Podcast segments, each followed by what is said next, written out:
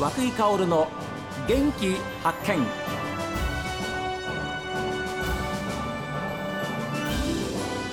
おはようございます。和久井薫です。和久井薫の元気発見。一日の始まりは私が発見した北海道の元気な人と出会っていただきます。今週は運動で元気を発見。ということで健康運動教室を行っている滝川市スポーツ協会陳田康江さん。そして石本千恵美さんにお話を伺っています。あと他にはどういう種目がありますか？あとは、えー、シニア元気体操というのをやってまして、はいはい。一応これはあの60歳以上ということで、はい。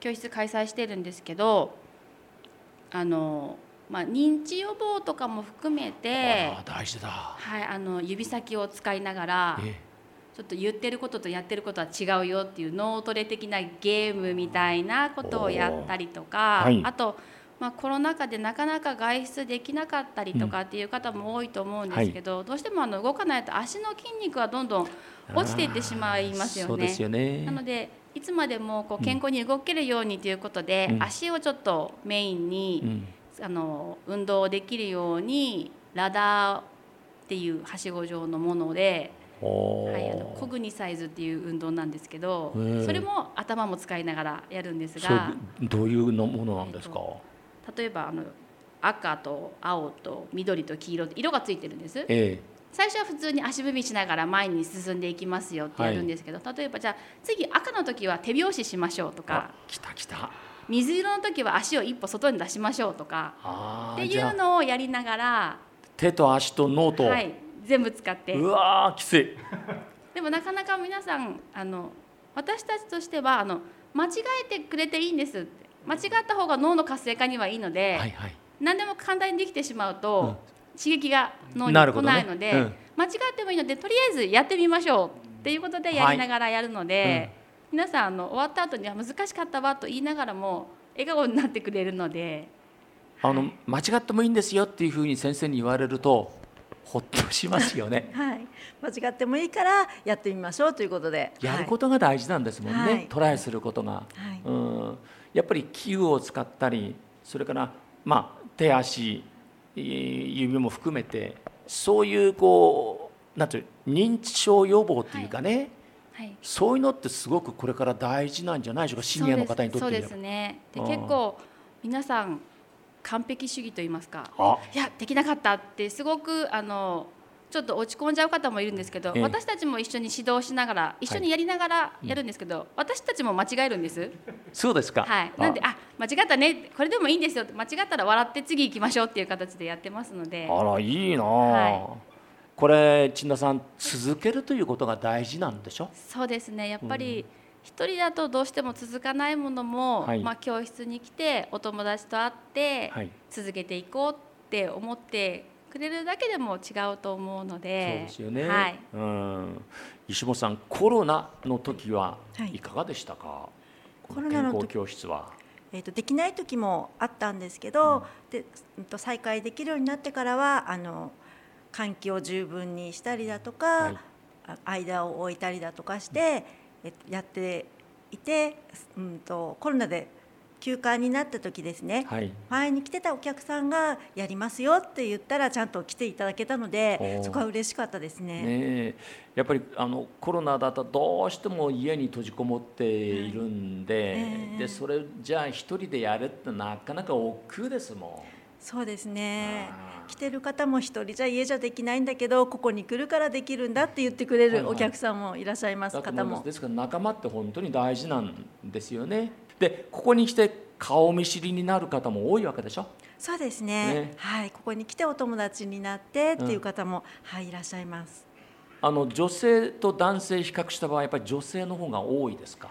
そうですね。女性の方が多いですね。男性の方は奥さんと一緒に来たりとか、はいはい。そういう方が多いですね。うん。ただ男性の方もできるのではい。できますよえね。え。来てまあ私ができたんですから、あの滝川はいろんなスポーツがあっていろんなイベントもあります。今年ははい。コスマスマラソンはどうなんですか？えーっと残念ながらちょっと今年もですねコロナの関係で中止という形になってしまもう決まりました？そうなんです。あらやっぱりそうするともうこれで3年ぐらいそうですね。中止になりますね、はい。私の仲間もはい。コスモスマラソンに参加するしてた、はい。あの仲間がたくさんいるんですけど、はい。えー札幌から来て、はい。あらそうですか。そうなんです。やっぱりコロナにはもうちょっと注意が必要かなっていうことですかね。そうですね。あの、まあ、参加される方もそうですけれども、あのボランティアスタッフの方とかもたくさんあのお手伝いいただきますので、ええ。そちらの方もちょっとあの感染には気をつけないといけないのでなかなかちょっと今年度は中止っていう形になってしまったんですが。ですよね、はい。やっぱり市民の皆さんたちのはい。健康っていうのが一番大事。そうですね。はい。ですもんね、はい。えーえー石本さんその後は例えばどういうイベントがありますか？あと冬になるんですけれどもと小学生のスケート教室であったりとかはい、あと初めてのスキー教室といって一小学校1年生対象のスキー教室ですね。はあはあ。ということは滝川はですねお子さんも大事にしてくれるしシニアももっと大事にしてくれてるっていう、い、いですね。ありがとうございます。えーどうでしょう？皆さんの元気な顔を見るっていうのがやっぱり指導されてる方からすると一番嬉しいですか？そうですね。先生ありがとうって言ってもらえるのが嬉しいですね。帰りとかに、はい。それはそうですねですからやっぱりより多くの方に、まあ、健康な体づくりというか健康なまちづくりっていうふうなことになってるんだと思いますけれどもやっぱり運動を継続させるっていうことが一番大事そうですね。ですよね。はい、うん、そのためにはどうなんでしょう。そういう、まあ、講師の方お二人のようなはい。その先生方のその先を見据えたはい。そういう指導っていう言葉は常にこう頭に入れていらっしゃる。一応あの、まあけうん、継続していただきたいので、えあの無理をしないでうん。楽しくいやいややってるとどうしても続かないと思うので、少しずつでもいいのでこう飽きないで、うんいつまでも楽しくやってもらえるように、はい、いろんなことは情報収集しながら、はいはい、やっていきたいと思ってます。石破さんやっぱりあの運動を継続するとなかなか難しいですけれどもはい。ただどうなんですか？あの自分のペースでっていうことも大事ですよね。そうですね。無理ししないで、はい自分のできる範囲でやっていただけて、でそれで健康になっていただけたらと思います。ですから家でちょっとしたことでできる運動なんかも含めても、はいちょっとした散歩なんかもそうだと思うんですけど、ええやっええぱり自分のできる範囲で無理なくそうですね。ということが大事ですね。はい。うん、でさらにこのスポーツ教室に来ればですね皆さんお仲間がたくさんいらっしゃいますからより自分に健康的なそういう体づくりができるということを改めてですね、えー今週は、えーお二人にお話をお伺いしながら認識させていただきました。どうぞあの市民の健康それから、えー運動を守るお立場ですから今後ともお力添えをよろしくお願いいたします。